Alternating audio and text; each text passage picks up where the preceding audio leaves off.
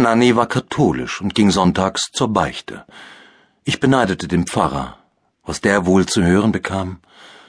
Ich sehe sie heute noch wie damals vor mir. Diese große Frau mit ihrem vollen Gesicht, sie roch immer ein bisschen nach Nivea und Stärke. Ab und zu war auch mal ein Hauch Parfum dabei. Ich mag diesen Geruch noch heute. Frauen, die so duften, ziehen mich unwiderstehlich an. Nanny badete mich, rieb mich trocken und drückte mich mit meinem nackten Zipfelchen an ihren Busen. Von unten sahen ihre Brüste aus wie schneebedeckte Berge. Ich wünschte mir, der Stoff wäre durchsichtig. Dabei merkte ich, wie in meinem Körper eine Veränderung vor sich ging. Beim Anblick ihres Busens wurde mir warm zwischen den Beinen. Mein Pimmelchen fing an zu zucken, dass ich schon Angst bekam, er würde die Zudecke ausbeulen und mich verraten. Ich versuchte unter der Decke mein Pimmelchen in die Hand zu nehmen, ohne dass sie es mitbekam. Sie saß wie immer vor meinem Bett und las mir eine gute Nachtgeschichte vor.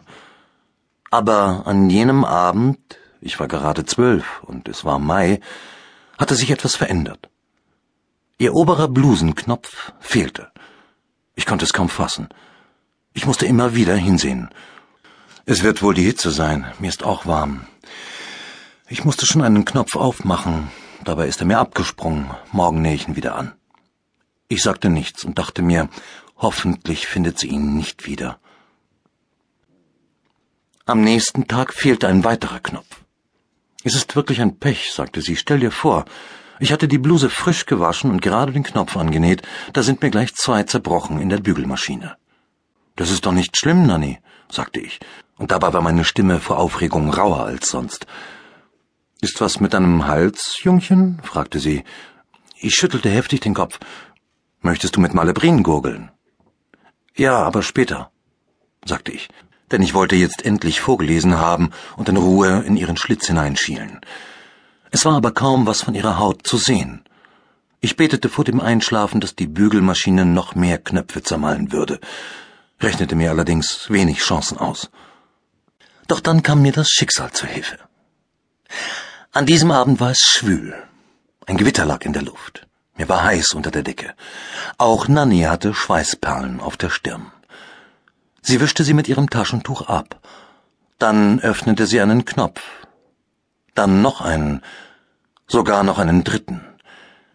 Sie beugte sich über mich und wischte auch mir die Stirn. Ich war für einen Moment ganz nah an ihrem Hals und sah etwas Wunderbares.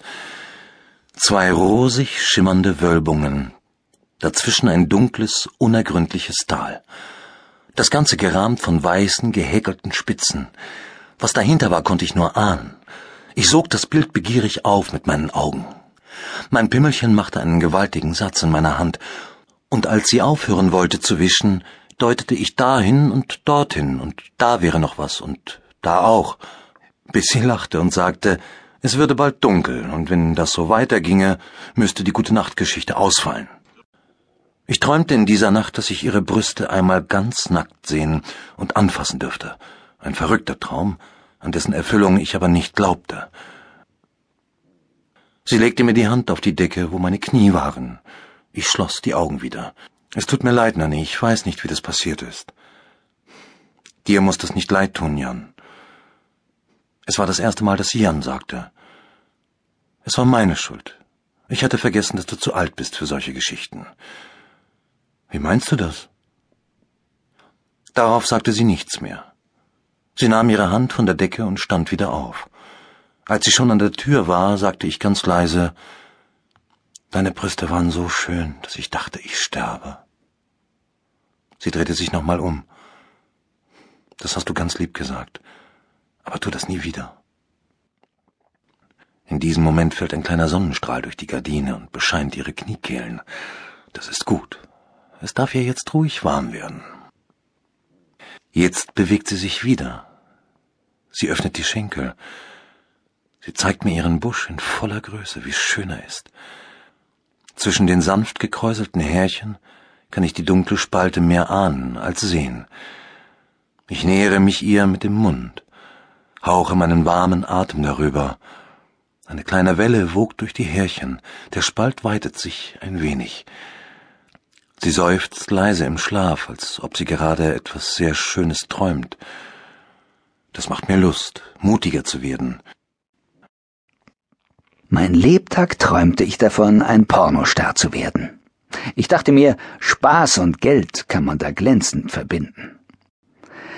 Eines Nachts, meine Frau schlief längst, hörte ich im Fernsehen die Ankündigung, wollen Sie Erotikkarriere machen. Wir sind auf Talentsuche. Allein in Deutschland werden monatlich 5,4 Millionen Erwachsenenvideos ausgeliehen und jeden Tag mehr als 1000 neue Filme gedreht. Sie haben die Chance, uns Ihr Können vorzuführen. Teufel nochmal, dachte ich. Darauf habe ich schon lange gewartet. Ich schickte auf gut Glück meine Daten samt AIDS-Test und Nacktfotos, mit Selbstauslöser geknipst, zum Porno-Casting nach Paris und zu meiner großen Freude wurde ein Vorstellungstermin mit mir vereinbart.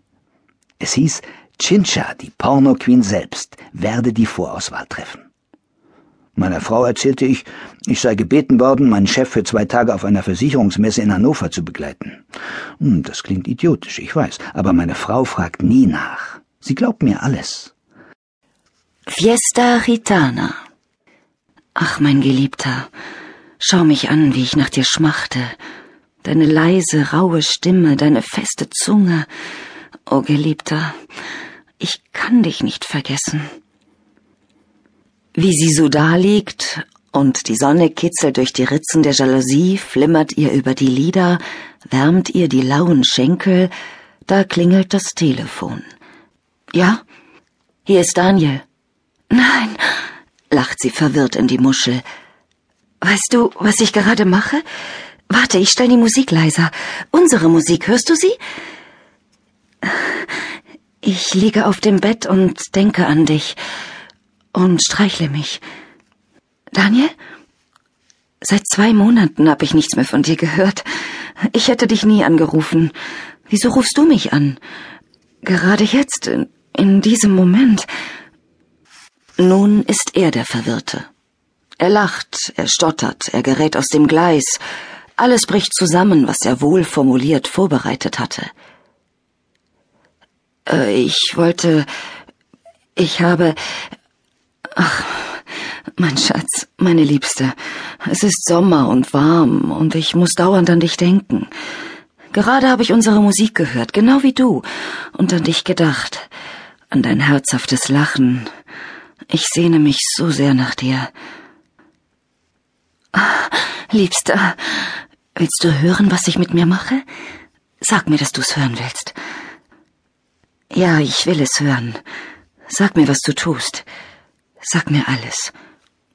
Lena lässt sich zurückfallen ins Kissen. Ich liege auf dem Bett, an der Fensterseite. Die Sonne glitzert auf meinen Beinen. Sag mir, dass du mich liebst, Daniel. Ich versteh dich so schlecht. Die Musik, Liebster. Geh ganz nah an den Hörer mit deinem Mund. Ja, das ist gut. Das hat mir so gefehlt. Sag, was du an mir liebst. Sag, wo du mich jetzt anfassen möchtest, wo du mich küssen möchtest. Bist du geil auf mich? Sag's. Sag, dass du geil bist auf mich. Oh, das ist gut. Hörst du mich atmen? Was tust du gerade? Ja, erzähl's mir. Erzähl mir ganz genau, was du tust. Das gefällt mir, Daniel. Die Härchen an meinen Armen stellen sich auf, wenn du sowas sagst. Mach weiter, bitte mach weiter. Ich mag deine Stimme so sehr. Kann ich Sonntag kommen?